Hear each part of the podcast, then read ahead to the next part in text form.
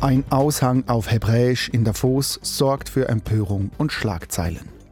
Auf dem Aushang stand, dass ein Bergrestaurant keine Schlitten und andere Wintersportgeräte mehr an Mitglieder der jüdischen Glaubensgemeinde vermieten will. Ist so ein Vermietverbot strafrechtlich relevant? Wir klären es gleich. Erst aber blicken wir nach China und in die USA. Denn im letzten Jahr sind viele Chinesinnen und Chinesen illegal in die USA eingereist. Über die Grenze von Mexiko her. Das ist die Sendung 4x4 vom Dienstag, ausgewählte Inhalte von SRF 4 News. Am Mikrofon ist Peter Hanselmann. Mehr Chinesinnen und Chinesen wollen ihre Heimat verlassen und sich ein neues Leben in den USA aufbauen. Auch auf illegalem Weg. Im vergangenen Jahr sind 37.000 chinesische Staatsangehörige bei der illegalen Einreise von Mexiko in die USA aufgegriffen worden. 50 Mal mehr als noch vor zwei Jahren, melden die US-Grenzschutzbehörden. Fabian Kretschmer ist freier Journalist in Peking. Dominik Colli hat ihn gefragt, wieso die illegale Migration von chinesischen Staatsangehörigen in die USA so stark zugenommen hat. Ja, das hat vor allem mit der wirtschaftlichen Situation hier in China zu tun. Man muss sich mal die Entwicklung anschauen. Erstmals war 2022, also vor zwei Jahren ungefähr, ein großer Ansturm an Zahlen, dass Chinesinnen und Chinesen diese Route in die USA gewählt haben. Damals dachte man, das hat mit der Null-Covid-Politik hier zu tun, weil es gab ja wirklich ganz rigide Lockdowns. Die haben das wirtschaftliche Leben hier zerstört und man hat das so als direkte Auswirkungen darauf äh, gewertet. Aber eigentlich ist das Gegenteil passiert 2023, als die äh, Pandemie-Maßnahmen hier in China aufgehoben wurden. Da sind die Zahlen eigentlich erst so richtig explodiert. Und das hat vor allem damit zu tun, dass hier diese wirtschaftliche Erholung gar nicht wirklich eingetreten ist. Die Arbeitslosigkeit, insbesondere bei jungen Leuten, ist auf Rekordhoch. Und viele Chinesen und Chinesinnen haben einfach das Gefühl, dass sie keine Perspektive mehr hier haben. Und dieses Lebensgefühl, das jedes Jahr immer besser wird, das ist auch nicht mehr gegeben. Das ist der Hauptgrund, aber es gibt noch einen zweiten Grund und zwar ist der politischer Natur. Also viele von den Migranten geben an, dass sie politisches Asyl in den USA beantragen wollen, weil sie zum Beispiel hier ihre Religion nicht ausüben können oder sich von der äh, kommunistischen Partei verfolgt fühlen. Wie kommen diese Chinesinnen und Chinesen überhaupt an die mexikanische Grenze? Ja, die gängigste Route beginnt eigentlich über Ecuador. Wieso? Weil das ist einer der wenigen Staaten, wo man als Chinese quasi visafrei einreisen kann. Und das zeigt auch schon, dass es nicht die ganz Armen sind, die diese Route wählen, weil man muss sich ja zuerst einmal den Flug leisten können und man braucht einen Reisepass, um ausreisen zu können. Und von Ecuador geht es dann meistens weiter ähm, zu Fuß. Das ist auch eine wirklich gefährliche Route. Man geht unter anderem über den sogenannten Darien Gap. Das ist die Urwaldenge zwischen äh, Panama und Kolumbien. Also wirklich eine beschwerliche Reise. Und äh, Sie haben es schon kurz angesprochen, diese Religionsfreiheit zum Beispiel ist ein Faktor, der die Chinesinnen dazu bewegt, in die USA zu gehen. Was kann man sagen, was macht die USA für die chinesischen Migrantinnen und Migranten sonst noch so attraktiv? Ich würde auch da sagen, das ist hauptsächlich die wirtschaftliche Situation. Klar, China war in den letzten Jahrzehnten sehr erfolgreich die Leute aus der Armut zu holen, aber es gibt hier immer noch, ja, so Pi mal Daumen 600 Millionen Chinesinnen und Chinesen, die mit umgerechnet 150 Franken und weniger pro Monat auskommen müssen. Und pro Kopf gesehen ist das Bruttoinlandsprodukt in den USA sechsmal so hoch. Ja? Also das heißt, es hat eine gewisse wirtschaftliche Attraktivität und es gibt eine riesige chinesischsprachige Diaspora in den USA. Ja? Also über fünf Millionen identifizieren sich als entweder in China geboren oder chinesischstämmig und es erleichtert den Anschluss natürlich. Aber es gibt auch Chinesen, die zum Beispiel nach äh, Singapur oder nach Japan auswandern, dann auf legalem Weg. Aber so eine Option steht natürlich bloß denjenigen zur Verfügung, die wirklich ja, Unternehmer sind oder höher gebildet. Also da sind die Anforderungen viel höher. Jetzt macht die Kommunistische Partei Chinas ja auch immer wieder Propaganda gegen den Westen. Davon lassen sich diese Leute also offenbar auch nicht beeinflussen. Ja, das ist hochspannend. Also wenn man sich die Nachrichten anschaut oder die Zeitung liest, dann werden die USA grundsätzlich in negativem Licht dargestellt. Also das ist ausschließlich ein Ort, in dem es Waffengewalt gibt, Obdachlosigkeit, Armut, äh, Ungleichheit und so weiter. Das verfängt tatsächlich bei vielen Chinesen, aber es gibt auch viele, die einfach zum Beispiel eine VPN-Software benutzen, um diese Zensur zu umgehen und das freie Internet dann auch benutzen und dann sehen sie vielleicht ein anderes Bild. Oder es gibt viele, die haben Verwandte, Bekannte in den USA und die können ihnen auch dann sagen, dass die Realität doch anders ausschaut. Und eine Sache, die sieht man schon, also je repressiver das Leben in China wird, je mehr sich die Partei in den Alltag der Leute einmischt, ins Wirtschaftliche, aber auch ins Private, umso mehr hat die USA auch so eine gewisse Faszination, weil es halt immer noch als äh, freier Ort gilt. Stichwort Internet. Auf dem sozialen Netzwerk TikTok zum Beispiel finden ja Migrantinnen und Migranten auch Anleitungen, wie man einen Schmuggler organisiert und wo die Lücken im Zaun an der Grenze sind. TikTok ist aus China selbst. Sind diese Informationen in China einfach so frei zugänglich? Ja, also streng genommen ist es nicht äh, TikTok, sondern Douyin. Das ist im Grunde eigentlich die gleiche App, gleicher Betreiber, bloß unterliegt sie quasi der chinesischen Zensur. Das ist die chinesische Version. Und dort gibt es wirklich diese, ja, fast schon Influencer-Videos, wo man diese praktischen Tipps bekommt. Warum die nicht gelöscht werden, das kann ich nicht hundertprozentig beantworten, weil die Zensurbehörden sich nicht erklären. Aber ich kann es vermuten. Zum einen muss man schon sehen, dass in den großen Medien wird dieses Thema nicht thematisiert. Das heißt, man muss schon ganz gezielt danach suchen. Und wenn das Phänomen noch größer wird, also noch mehr Leute abwandern, dann glaube ich, wird auch die Zensurbehörde einschreiten. Ich glaube aber, das ist jetzt wirklich auch Spekulation, dass vielleicht der Staat gar nicht so unglücklich ist, dass diejenigen Leute, die keine Jobs haben, keine Perspektive finden, vielleicht auch abwandern, weil ich meine, diese Parteiführung ist sehr auf soziale Stabilität bedacht und jeder einzelne Chinese, jede Chinesin, die Frust hat, unzufrieden ist, vor dem wirtschaftlichen Aussteht, wird natürlich auch als ja, tickende Zeitbombe für den sozialen Frieden betrachtet. Sagt Fabian Kretschmer, er ist freier Journalist in Peking. 37.000 Chinesinnen und Chinesen sind also im letzten Jahr illegal in die USA eingereist. Im Gespräch mit Can Kulachchigil sagt USA-Korrespondentin Barbara Kolpi aber, dass man diese Zahl mit Vorsicht genießen müsse. Also zum einen galten vor zwei Jahren noch strenge Corona-Restriktionen. Da kam überhaupt nur ein Bruchteil der jetzigen Millionen von illegalen Immigranten und Immigrantinnen über die Grenze zu Mexiko in die USA.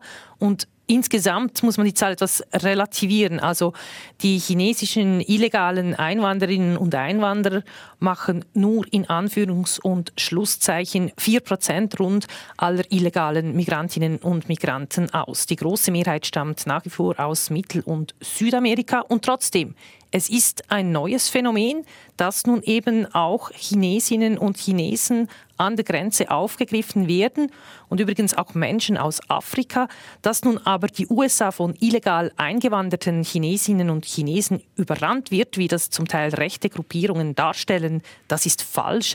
Also die meisten Chinesinnen und Chinesen in den USA, die sind legal eingewandert. Insgesamt leben, arbeiten, studieren über fünf Millionen Chinesinnen und Chinesen in den USA. Derzeit haben verschiedene US-Medien diese Migrationszahlen aufgegriffen. Wie reagiert die USA auf diese illegale Migration aus China? Also wirklich, diese illegalen chinesischen Migrantinnen und Migranten sind wirklich ein marginales Phänomen im Vergleich zu den rekordhohen illegalen Einwanderinnen und Einwanderern insgesamt. Also das Thema illegale Immigration allgemein, das ist ein sehr großes Politikum und auch ein großes ungelöstes Problem. Und es ist ein Hauptwahlkampfargument auch der Republikaner, vor allem der Trump-Fraktion. Das hat man zuletzt auch im Parlament gesehen. Die Demokraten hätten eigentlich eingelenkt zu verschärfteren Grenzschutzbestimmungen. Am Ende waren es aber die Trump-Anhängerinnen und Anhänger im Kongress, die diesen Deal nicht angenommen haben, nicht zuletzt, weil sie sonst eines ihrer wichtigsten Argumente im Wahlkampf verlieren würden. Sprechen wir zum Schluss noch über die chinesische Community in den USA. Wie reagiert sie auf die politische Reaktion, die Sie soeben geschildert haben? Also die Einwanderung aus China in die USA, die hat ja eine lange und auch sehr bewegte Geschichte und die Community, die leistet einen wichtigen Beitrag zum wirtschaftlichen und kulturellen Leben im Land. Es leben eben über fünf Millionen Chinesinnen und Chinesen legal in den USA und oft bleiben sie auch etwas unter sich. Also am bekanntesten ist sicher das Chinatown in New York und natürlich spüren sie Ressentiments. China gilt als einer der wichtigsten Feinde der USA. Also da sind sich für einmal Politikerinnen und Politiker von links bis rechts einig. Und da gibt es eben auch immer Rassismus, den die Chinesinnen und Chinesen erleben im Alltag. Und trotzdem bieten die USA eben mehr Freiheiten und Möglichkeiten. Die Einschätzung von USA-Korrespondentin Barbara Kolpi. Ein Aushang auf Hebräisch im Davoser Bergrestaurant Pisha sorgt derzeit für Empörung. Im Aushang stand am Wochenende, dass das Restaurant keine Schlitten oder andere Wintersportgeräte an Mitglieder der jüdischen Glaubensgemeinschaft mehr vermietet, weil man schlechte Erfahrungen gemacht habe. Ist ein solches Vermietverbot gegen eine einzelne Bevölkerungsgruppe strafrechtlich relevant? Darüber hat Tim Eckimann mit Manuela Hugentobler gesprochen. Sie ist Juristin an der Universität Bern. Nein, ich würde sagen, dass man das nicht darf. Ich denke, dass ein Verbot, das sich explizit gegen Jüdinnen und Juden richtet, eine strafrechtliche Relevanz besitzt. Und man sieht ja jetzt auch äh, daran, dass die Kantonspolizei bereits Ermittlungen aufgenommen hat, dass dort ähnlich eingeschätzt wird. Eine Grenze wurde also überschritten. Wo ist denn die rechtliche Grenze zur Diskriminierung? Das beurteilt sich unterschiedlich. Die rechtliche Grundlage für diesen Fall finden wir im Strafgesetzbuch und zwar in Artikel 261 bis. Und hier könnte es zum Beispiel sein, dass eine Verletzung des Tatbestands vorliegt, weil eine Leistung verweigert wurde einer bestimmten Bevölkerungsgruppe, also hier der jüdischen Bevölkerung. Mhm. Gab es denn schon ähnliche Fälle in den letzten Jahren, in den letzten Jahrzehnten in der Schweiz? Ja, es gab ähnliche Fälle, wo einer Bevölkerungsgruppe die Leistung verweigert wurde, insbesondere in den sogenannten Disco-Fällen, wo in Clubs einer bestimmten Bevölkerungsgruppe der Eintritt verweigert wurde. Es gab einen konkreten Fall, wo eine Aufschrift angebracht wurde, aus Sicherheitsgründen haben Gäste aus Ex-Jugoslawien, Albanien keinen Zutritt. Und das wurde dann auch verhandelt vor Gericht. Und in der ersten Instanz wurde das auch bestätigt, dass eben hier eine Leistungsverweigerung zutrifft. Und zusätzlich wurde eben auch noch Absatz 4 des Artikel 261 bis dazu genommen, der eben eine Diskriminierung verbietet. Also der es verbietet, eine bestimmte Bevölkerungsgruppe aufgrund ihrer Rasse, Ethnie, Religion oder sexuellen Orientierung herabzusetzen. Die Kantonspolizei Graubünden hat auch schon Ermittlungen aufgenommen. Wann wäre denn ein solches Verbot rechtmäßig erlaubt, gerechtfertigt? Kann man das auch sagen, bis zu welcher Grenze das geht? Ja, also bei der Leistungsverweigerung wird darüber diskutiert, dass es sachliche Gründe geben kann, die eine solche Verweigerung rechtfertigen würden. Hier gibt es tatsächlich auch Positionen, die der Meinung sind, das ziemlich weit zu ziehen, also dass es glaubwürdige negative Erfahrungen mit einer bestimmten Bevölkerungsgruppe ausreichen, damit eben zum Beispiel Clubs den Eintritt verweigern können.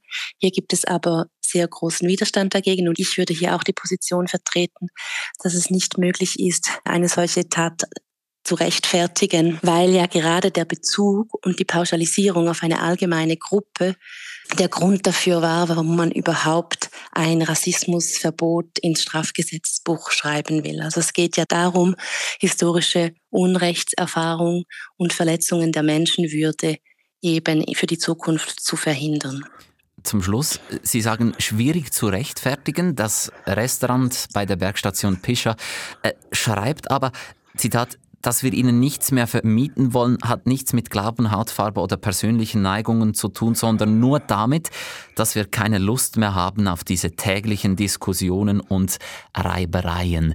Mit welcher Strafe muss das Restaurant jetzt rechnen?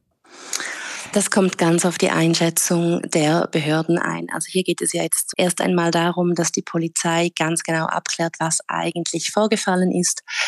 Dann muss eben auch noch abgeklärt werden, ob hier ein Vorsatz besteht in Bezug auf den Ausschluss von einer bestimmten Bevölkerungsgruppe. Und natürlich ist das der Fall. Auch wenn sie das nicht aus inhärent rassistischen Intentionen gemacht haben, haben sie halt explizit eine bestimmte Bevölkerungsgruppe, die hier geschützt wird, ausgeschlossen. Und aber das überlasse ich natürlich der Polizei, das im Einzelnen abzuklären. Und Artikel 261 bis, da gibt es eine Strafdrohung von bis zu drei Jahren oder eine Geldstrafe. Und das kommt dann auf die einzelnen Umstände darauf an. Dafür kann ich keine Einschätzung abgeben. Sagt die Juristin Manuela Hugentobler von der Universität Bern. Er war der schnellste Marathonläufer der Welt und hatte noch viel vor. Doch der Kenianer Kelvin Kiptum ist bei einem Autounfall im Alter von 24 Jahren gestorben. Kiptum war zugetraut worden, noch weitere Marathonrekorde zu erreichen. Viktor Rödlin ist ehemaliger Marathonläufer und SRF Leichtathletik-Experte. Im Gespräch mit Marc Allemann sagt er, dass Kiptum eine Ausnahmeerscheinung gewesen sei. Ja, das ist natürlich ein riesiger Schock, weil Kevin Kiptum lief ja zuletzt in Chicago einen fantastischen Weltrekord und wäre wirklich auf dem besten Weg gewesen, der erste Mensch zu sein, der bei einem normalen Marathonrennen die Zwei-Stunden-Barriere dann durchbrechen könnte oder hätte durchsprechen können. Und jetzt ist er tot, ja. Kiptum war erst 24 Jahre alt und wie erwähnt hat er den Marathon-Weltrekord bereits gebrochen gehabt. Wie ist er zum schnellsten Läufer der Welt geworden? Ja, das ist ein bisschen eine spezielle Geschichte, weil Kelvin Kiptum war eigentlich wirklich von 0 auf 100 gestartet. Also erst im März 2019 ist er das erste Mal international aufgetreten oder in Erscheinung getreten beim Halbmarathon in Lissabon und lief da schon unter einer Stunde ins Ziel. Er hat sich dann beim Valencia-Marathon auf 58 Minuten und 42 Sekunden gesteigert. Also er lief die Halbmarathonstrecke so schnell wie fast kein anderer. Und dann bei seinem Marathondebüt, auch wieder in Valencia, lief er die viertschnellste Marathonzeit von allen Zeiten. Also er, er war eigentlich schon am Anfang also aus dem Nicht gekommen und lief so schnell wie fast kein anderer und dann beim dritten Marathon bereits den Weltrekord. Er kam aus dem Nichts. Er habe lange Zeit weder einen Trainer noch richtige Schuhe sich leisten können. Wie hat die Laufszene auf sein Erscheinen an der Spitze reagiert? Ja, natürlich mit Verwunderung, weil das war dann schon etwas ganz, ganz Spezielles, dass eines so aus dem Nichts kommt. Insbesondere auch hat er dann auch ein paar Aussagen gemacht, die dann gewissen Aussagen von ihm widersprochen haben. Also er hat sich da ein bisschen verstrickt, er hatte nie einen Trainer und dann gab es dann trotzdem einen Trainer, der ihn schon seit klein trainiert hat. Ja, das war so ein bisschen eine komische Geschichte, auch für mich als Leichtathletik-Experte, der solche Leistungen ja einschätzen soll, ist es dann immer ein bisschen schwierig auch abzuschätzen, woher er wirklich kam. Aber was, was steht, sind einfach diese unglaublichen Leistungen über die Halbmarathon und über die Marathondistanz und eben die Option, dass er der erste Mensch gewesen wäre, der bei einem normalen Marathonlauf ohne äh, Pacemaker, die ausgewechselt werden, wie das bei Elliot Kipchoges äh, Lauf unter zwei Stunden in Wien der Fall war, dass er das schaffen würde. Und ja, jetzt ist leider diese Geschichte tragisch schon wieder vorbei. Sie haben es bereits erwähnt, Kiptum hat im Oktober den Weltrekord seines Landsmannes Eliud Kipchoge geschlagen. Seine Marathonzeit lag nur 35 Sekunden über der Zwei-Stunden-Marke. Warum sind ausgerechnet kenianische Langstreckenläuferinnen und Läufer so erfolgreich? Ja, der Laufsport ist natürlich in der DNA der Kenianer drin. Es ist quasi der Sport, der Nationalsport in Eldoret, dort wo die meisten Läufer äh, leben. Da gibt es sogenannte Villenviertel. Dort sind all diese Läufer, Läuferinnen, die Erfolg haben, die zu Millionären geworden sind. Die haben dort ihre schönen Häuser gebaut. Das sehen die Jugendlichen, die Kinder. Die wollen das auch. Und man sagt nicht umsonst, dass Kenia wirklich das Land der Läufer ist und Eldoret, the capital city of running. Es ist aber schon so, es geht vor allem um die Höhenlage. Also in Kenia sind nicht alle Kenianer gut. Also Kenianer, die in Mombasa auf die Welt kommen, auf Meereshöhe, die laufen nicht grundsätzlich schnell. Es sind schon vor allem die kenianischen Läufer, die halt in der Höhenlage von zwei, zweieinhalbtausend über Meer auf die Welt gekommen sind und über Generationen dort gelebt haben. Kiptum wollte dieses Jahr in Rotterdam die Zwei-Stunden-Marke knacken. Das hat offiziell noch niemand geschafft. Rechnen Sie damit, dass diese Marke bald geknackt wird? Ja, Kipton hätte wirklich die besten Voraussetzungen gehabt. Eben nach Chicago haben ihm noch 35 Sekunden gefehlt. In Chicago ist er auch sehr viel am Schluss alleine gerannt. In Rotterdam wollten sie wirklich ein Rennen auf ihn ausstellen, wo er dann auch Pacemaker hat, weit über hoffentlich 30 Kilometer. Und das hätte dort bei guten Bedingungen ziemlich sicher geklappt. Aber es gibt auch andere, die den Halbmarathon so schnell rannten wie er und die auch das Potenzial haben, diese zwei Stunden Marken bei einem normalen Marathonlauf halt zu knacken. Was sind denn die Gründe, dass die Marathonzeiten immer kürzer werden? Liegt es an den Schuhen oder am Training?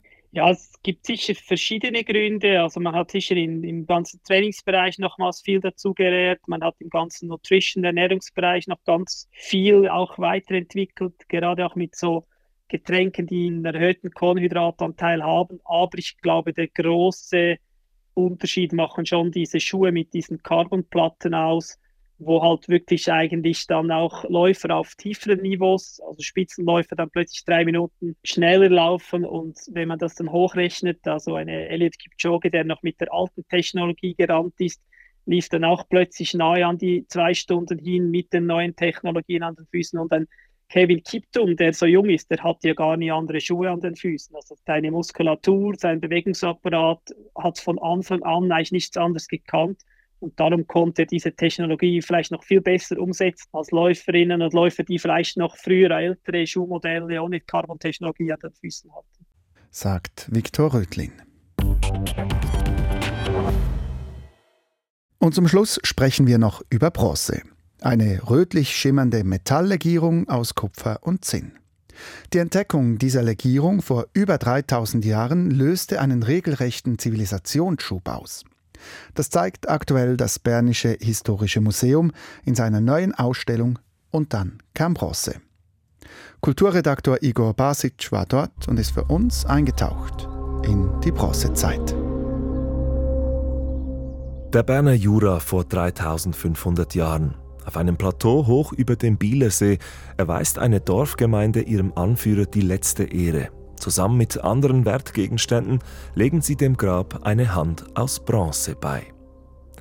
So oder so ähnlich könnte es damals zu und her gegangen sein.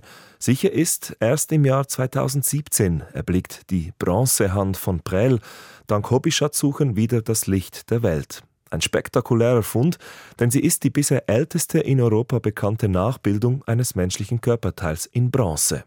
Ein idealer Ausgangspunkt für eine große Ausstellung über die Bronzezeit, sagt Thomas Pauli, Archäologe und Direktor des Bernischen Historischen Museums. War es eine Prothese? Hat er seine Schwerthand verloren vielleicht? Oder war es ein Zepter, ein Machtsymbol? Oder vielleicht ein Kultgerät, das nach Ägypten und nach Mesopotamien weist in seiner Funktion? Und anhand dieser Thesen tauchen wir dann ein in diese großen Veränderungen gesellschaftlichen, nicht nur in Europa, sondern in der ganzen bronzezeitlichen Welt. Vor etwa 5000 Jahren stellen die Steinzeitmenschen bereits Werkzeuge aus Kupfer her, das sie aus Bergminen gewinnen und einschmelzen. Vielleicht durch Zufall gelangen irgendwann auch kleine Mengen von Zinn in den Schmelzofen. Und siehe da, das neu gewonnene Material ist viel härter und widerstandsfähiger als die Stein- oder Kupferwerkzeuge.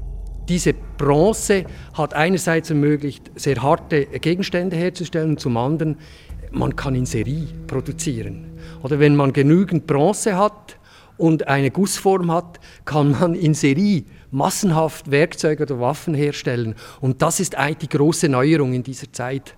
Die Entdeckung der Bronze ist ein technologischer Sprung, der radikale gesellschaftliche Veränderungen auslöst. In der Landwirtschaft boomt es in dieser Zeit. Es ist eine Überschussproduktion, die möglich wird. Das heißt, nicht mehr alle müssen in der Landwirtschaft arbeiten. Das macht natürlich eben frei für zum Beispiel priesterliche Aufgaben oder auch als Bronzegießer tätig zu sein. Und man verhungert trotzdem nicht, weil andere auf dem Feld eben effizient Landwirtschaft betreiben.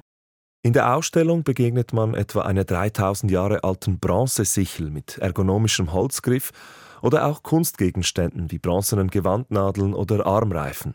Mit Hilfe der Texte und Bilder an den Wänden lässt sich auch gut nachvollziehen, welchen Einfluss die Bronze auf neue Handelswege und den kulturellen Austausch hatte. Und auf den Krieg. Erst mit dem seriell hergestellten Bronzeschwert wurde es möglich, große Armeen aufzustellen. Eine verhängnisvolle Erfindung, ohne die unsere Gegenwart wohl ganz anders aussehen würde.